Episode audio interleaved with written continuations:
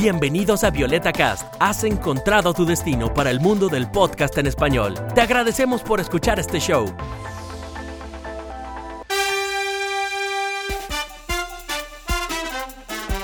Hola a todos, soy Guillermo Contreras de Colonia, Alemania y les doy la bienvenida a Hablamos Alemañol.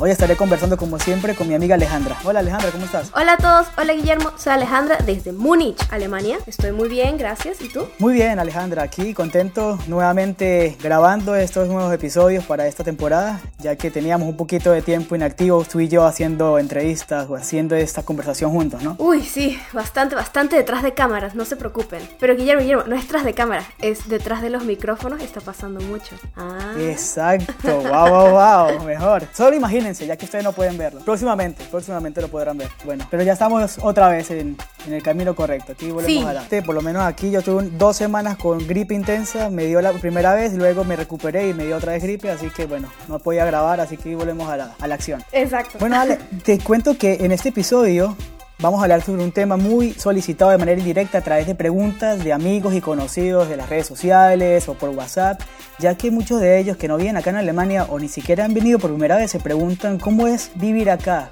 cómo se hace para poder costear los gastos y cómo poder vivir de la manera más económicamente posible y no morir en el intento. En este episodio les daremos algunos tips para llevar a cabo esta importante pero a veces complicada tarea. Empecemos por lo más importante del ser humano que es la comida y es donde todo el mundo se pregunta, Guillermo, pero ajá, si voy para allá, no tengo plata, no me van a costear los gastos mis papás o no tengo ayuda de nadie, ¿cómo hago para comer? O sea, ¿dónde como? Donde podemos comer barato en Alemania y que podemos incluso, si somos vegetarianos, poder adquirir estos alimentos son sin duda los supermercados, ¿no? Las tiendas, las redes de supermercados más conocidas acá en Alemania, están por todos lados, en cada esquina hay uno, y es donde pueden comer comida muchísimo más barata, no en restaurantes. También en tiendas turcas, por ejemplo, los populares Duna, que son los tipo como shawarmas o comida típica turca, también es muy, muy, barato. Por supuesto, no es tan saludable que se acostumbren a comer a esto porque si no van a tener problemas de salud y problemas de peso, sin duda, porque tienden a ser muy, comidas muy grasosas, ¿no? También lo más importante que hay que tomar en cuenta eh, cuando uno es estudiante o uno tiene poco presupuesto es como siempre dice mi papá, cocinar en casa es la mejor comida, es la mejor alternativa, tanto para tu salud como para tu bolsillo. También una cosa que yo he hecho como estudiante muchísimo acá en Alemania desde que estoy acá, que ya son hace tres años que estoy acá, es cocinar con amigos. Siempre nos reunimos y compramos cada uno algo, uno compra el arroz, otro compra la carne, otro compra los, los frijoles, el, lo que vamos a tomar o nos reunimos simplemente en el supermercado y compramos entre todos, al final nos dividimos la factura, creo que es la mejor manera porque sinceramente comes muchísimo con tus amigos y gastas 3, 4 euros como mucho. Aquí también les puedo nombrar rapidito como para que tengan ustedes una idea los supermercados que pueden existir acá y cuáles son las redes de supermercados donde pueden ir. Tenemos Aldi Nord, que es una cadena de supermercado bastante económica donde pueden adquirir alimentos. También está Aldi Sud o Lidl, está Kaufland, está Netto Market Discount, está el supermercado Penny, supermercado Norma. Estos son los más económicos. Hay otros como el Rebe o Edeka. por ejemplo, tienes razón Ale, que son un poquito más high, sin embargo tienen sus marcas propias, como los productos en RB, por ejemplo, otro tipo de productos que son marcas propias que pueden adquirir a precios bastante bajos. Además, la de comida se pueden conseguir en estos lugares, obviamente, artículos de limpieza e higiene personal, en, en farmacias o tipo de, de, farmacia combinada con supermercado y con tienda de todo un poco, no sé cómo se pueden llamar ese tipo de negocios. Sí, es un poco raro. No sé, a la gente que haya vivido en Estados Unidos se puede comparar con Walgreens, si alguien sabe. Esta tienda se llama DM, una D y una M. Ahí tú consigues desde pañales hasta avena, pero se enfocan más en artículos de limpieza e higiene personal. Sí. En los supermercados que tú nombraste es aún más barato. Correcto. Sí, incluso también aquí puedes encontrar esas alternativas también de comprar el mayor, ¿no? Hay, uh -huh. por ejemplo, en estas cadenas de supermercado que se llama Metro, es sí, lo único metro. que se me ocurre ahorita en la cabeza acá en Alemania, que pueden comprar por bultos, ¿no? Por cantidades al mayor. Entonces también puede ser una alternativa si vives con unos amigos o vives en un apartamento compartido. ¿Cómo es ahora la vivienda, Alejandra? Eso también es un tema bastante complicadito. Para ahorrar en comida a veces también se puede ahorrar en, en, vivienda. Como tú decías, por un lado es viviendo con amigos o conocidos o gente que lo consigue en internet. Te diré que no hay tantos locos que lo quieran asesinar a uno. Sí. Y, y eso se llaman acá en Alemania VG WG, Wohnungsgemeinschaften. Esos son apartamentos compartidos o pisos compartidos si nos vamos a lo español. Y aquí pues puedes vivir con una persona más hasta siete personas más, dependiendo de tu preferencia. Yo en mi experiencia personal, por ejemplo, viví en una VG de cinco personas en Suiza y era lo que me podía pagar. Estaba en un cuarto uf, de 11 metros cuadrados creo que era y compartíamos entonces la cocina que tenía una pequeña área de comedor y la sala.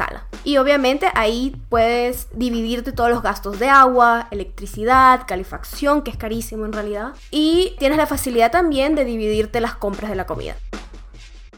Por otro lado, si uno está aquí como estudiante, está la posibilidad de un Wohnheim. Esto es una residencia estudiantil. Aquí tienen prioridad los estudiantes extranjeros, pero no exclusivamente. Generalmente en Múnich, por ejemplo, en la Universidad de Múnich, esto lo maneja el consejo estudiantil de la misma universidad y hay creo que alrededor de 7 de 7 a 10 diferentes. También te pueden segregar, digámoslo así como sin por no buscar una mejor palabra ahorita, por católicos, protestantes, solo de hombres, solo de mujeres, mixto. Y son residencias estudiantiles donde cada persona tiene su propio cuarto y tiene la variedad de que o compartes la cocina con todo un piso o cada quien tiene su propia cocina pero son mini cocinas, o también que hay un baño para todo el piso, o tú tienes tu propio baño, y eso varía mucho también en los precios.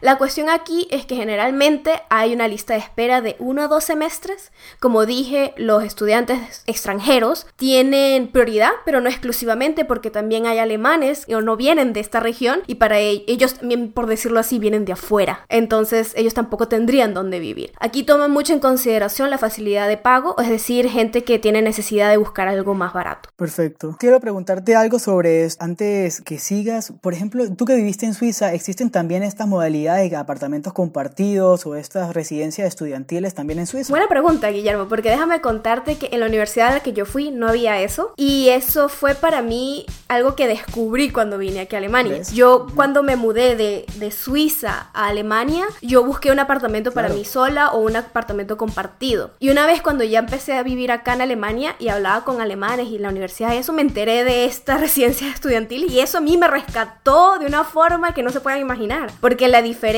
que uno paga en, un, en una residencia estudiantil es del cielo a la tierra, Claro. porque está subvencionado por el gobierno también y por la universidad misma. Entonces podríamos decir que en ese sentido Alemania está un poquito más en avanzada en cuanto a la solidaridad o un poco el sentido de ayuda ¿no? al estudiante. ¿no? Sí existen en Suiza residencias estudiantiles, me enteré después, pero en ciertas ciudades. Es como que justamente a la, que, a la universidad que yo fui en Suiza no había.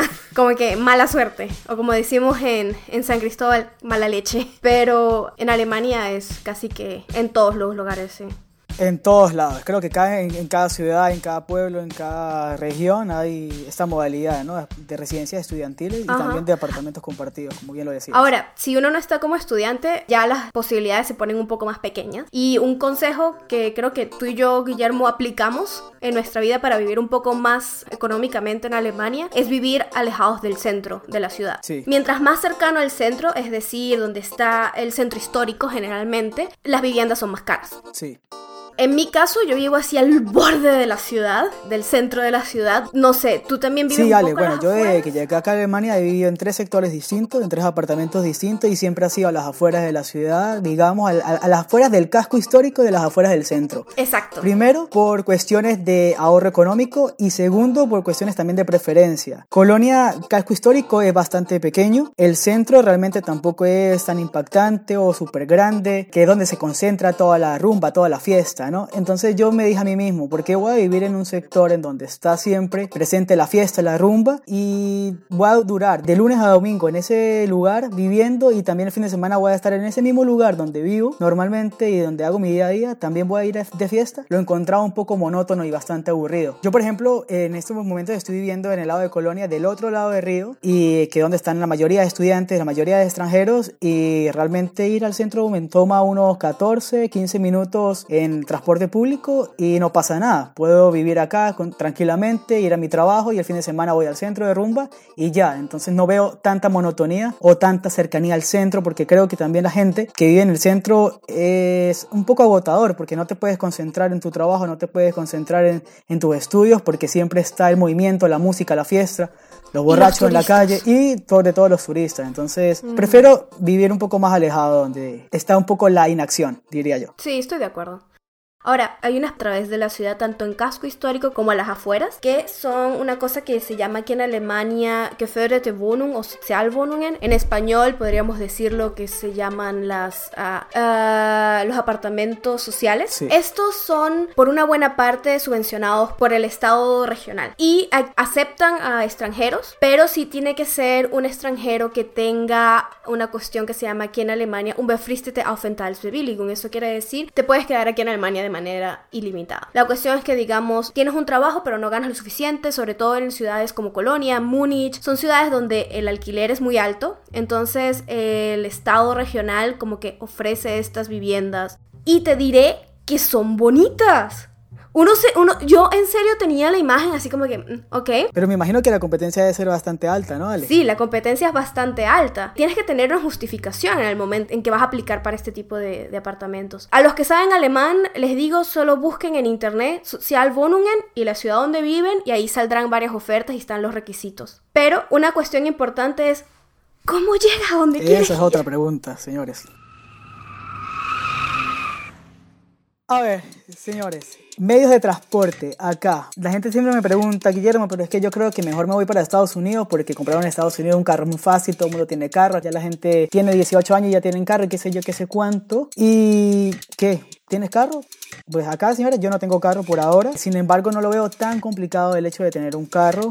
Es costoso la cuestión del seguro, si estás en tus primeros años como al manejo, ¿no? Al volante como tal si pagas un poco más de impuestos, etcétera. Sin embargo, el tema del carro lo puedes aclarar tú un poco más, ¿no, Ale? Que ya tienes experiencia bastante en el tema. Te diré que con el carro debo decir que yo me arrepiento un poco de haber agarrado el carro tan rápido, porque aquí en Alemania tú llegas a cualquier parte con medio transporte público. Te puedes tardar un poco más, eso es verdad, pero ya estaba acostumbrada a eso. Por otro lado, teniendo carro tienes esa facilidad de moverte como te dé la gana, pero tienes unos costos muy grandes, sobre todo al yo ser menor de 30 años y no tener padres acá del cual yo me pueda agarrar el seguro que ellos tienen, porque aquí los alemanes, por ejemplo, tienen, los padres de tu tuvieron un seguro, entonces tú hasta los 30 años estás asegurado con el seguro de los carros de tus padres, entonces eh, la póliza es extremadamente baja, pero tú como adulto solo y primera vez que manejas, digámoslo así, porque también tienen clasificaciones ahí, lo que pagas en seguro es una cuestión que te puedo decir, ah, te lo puedes ahorrar de primero ahórratelo un tiempo. Y cada vez están saliendo más estos servicios de car sharing o compartiendo carros, que a mí me encanta y de haber sabido que existía, yo no sé, creo que me lo pensaba más. Pero esto está saliendo hasta ahora. Que esto está, por ejemplo, se llama... Hay unos que son de la van, del servicio de, de trenes de acá. Está Car to Go. Ese es car, como car de carro.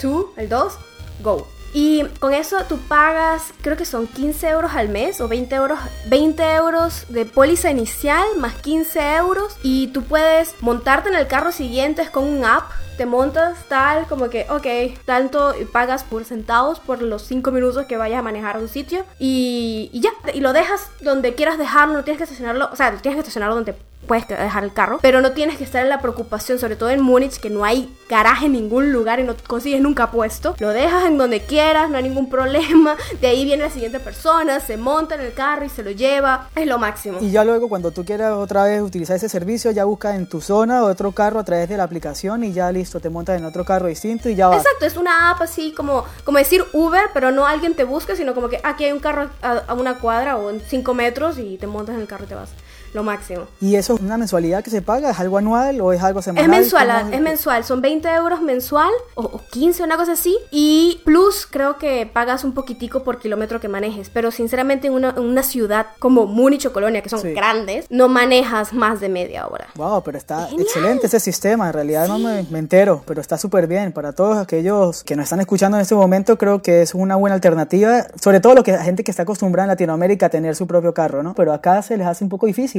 Y creo que esto puede ser una alternativa de compartir carro con otras personas a través de una aplicación.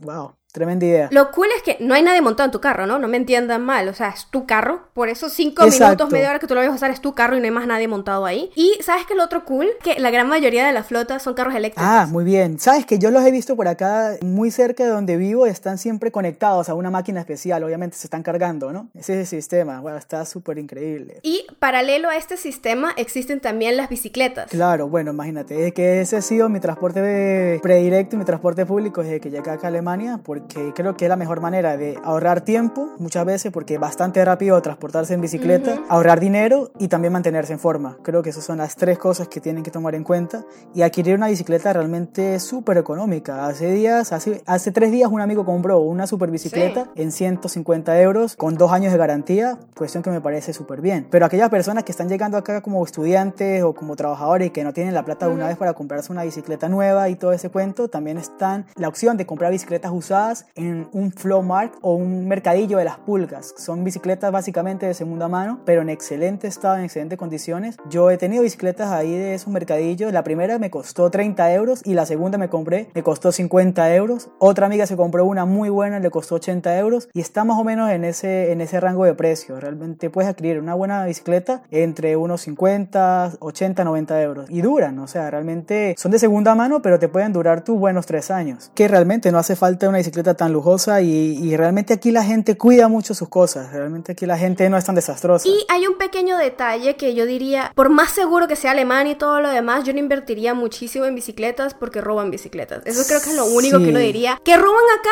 Bicicletas. bicicletas y sobre todo acá en Colonia también, como Colonia está tan cerca, está prácticamente en frontera acá con Ámsterdam, en Holanda. Ese es el crimen acá, el crimen a mano armada en Colonia, señores, les puedo decir y les puedo asegurar realmente que es el robo de bicicleta. Tuve un conocido que tuvo una bicicleta de 1200 euros y se la robaron, sin garantía, sin seguro, sin nada, nada, ya. Listo, perdió esa plata.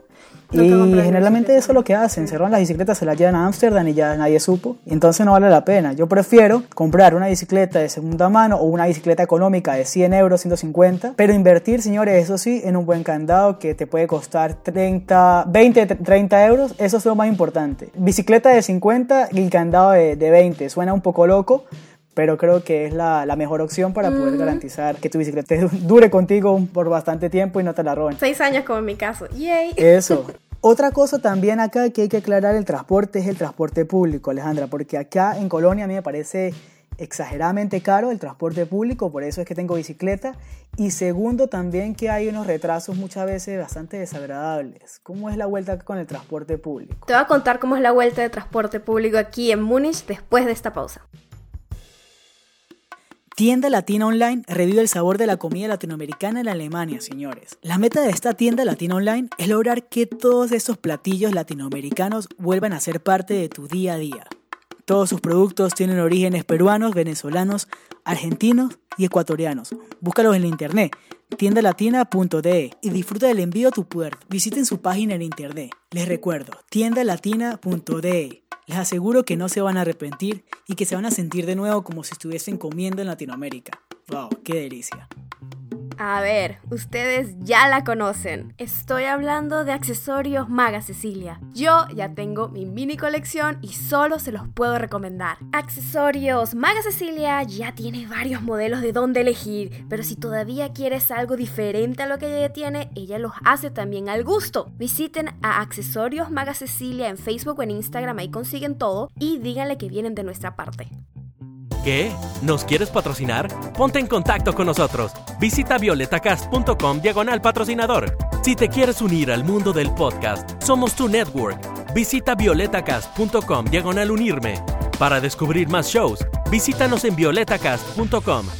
Bueno, en Múnich te diré que a mí me parece muy caro. Incluso con Eva, yo estaba hablando el otro día, ustedes la conocen de varios episodios pasados, me estaba comentando que ella estuvo en París y el transporte, el metro, sobre todo el metro, de Sí. París es más barato que el metro en Múnich. Increíblemente. Lo único que yo pudiese recomendar entre todas estas cosas es que los estudiantes se compren un ticket del semestre, que ahí sale más barato. Si es necesario, si no, pues ya dijimos, usen bicicleta en invierno a caminar y si no, pues de vez en cuando también se pueden, si se maneja poco o si se maneja en rutas cortas, existe la Streifenkarte, que es un ticket largo con diferentes líneas y tú solo como que pincheas la ruta que estás haciendo poquito a poco y te sale centavos más barato. Exacto. Y qué loco que diga este ejemplo entre París, porque yo, mi hermano vive en París y frecuentemente viajo a París y el metro en París, la distancia más larga, si no me equivoco, sale un euro 70. Aquí la distancia corta en Colonia, que son 3, 4 estaciones, sale un euro 90 y la distancia larga sale en 2,80, 2 euros 80, que eso sería más de 4 o 5 estaciones, lo cual me parece una grosería, una total falta de respeto a la economía del estudiante y sobre todo a la economía del estudiante extranjero. Me parece muy caro. Muchas veces, como les digo, también tienen unos retrasos que hay que jugar un poco con los tiempos y ver otras alternativas, usar la bicicleta, pero combinado también con el uso del metro. De todas formas, todos estos tips y todos estos temas en cuanto al transporte, a las tarifas y eso lo, lo podemos discutir en otro capítulo ya que hay mucha tela que cortar sobre este tema y es bastante interesante para todos ustedes que vienen acá o quieren hacer vida acá en Colonia o en, o en Alemania en general. Y esto fue nuestros consejos para comida, vivienda y transporte. Digámoslo así como que lo básico, básico, básico. En nuestro siguiente episodio, y ahora vamos a, cuando uno tiene un poquitico de lujo de tiempo, ¿qué hace uno?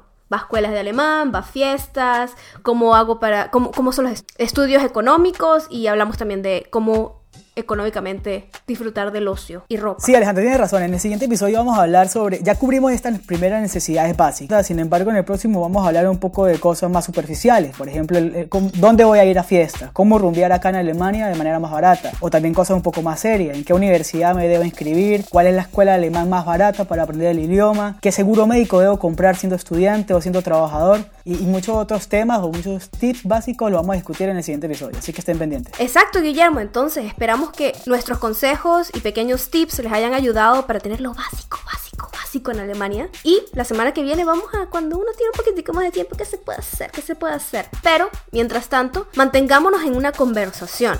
¿Cómo? por nuestras redes sociales. A ver, Guillermo, ¿cuáles son? Bueno, Alejandra, nos pueden conseguir por Facebook, por Instagram y por Twitter a través de Violeta Cast Productions. Y también nos pueden escribir al correo electrónico. ¿Cómo es nuestro correo electrónico, Alejandro? Podcast violetacast.com. Perfecto. También tenemos que decirles a ustedes, amigos, que tenemos una mensajería directa de voz, de notas de voz, a través de Facebook Messenger. Ahí nos pueden dejar todos sus audios y todas las preguntas en forma de audio para poder ser reproducidas en el próximo episodio y posteriormente también todas esas dudas serán contestadas, ¿ok? Perfecto. Muchas gracias Guillermo por estar conmigo hoy aquí. Muchas gracias Alejandra, muchas gracias a todos ustedes por escucharnos y por estar siempre pendientes. Espero que este episodio sea bastante informativo para ustedes y será hasta una próxima oportunidad. Chao, se despide Guillermo desde Colonia, Alemania. Soy Alejandra desde Múnich, Alemania. Tschüss. Chao.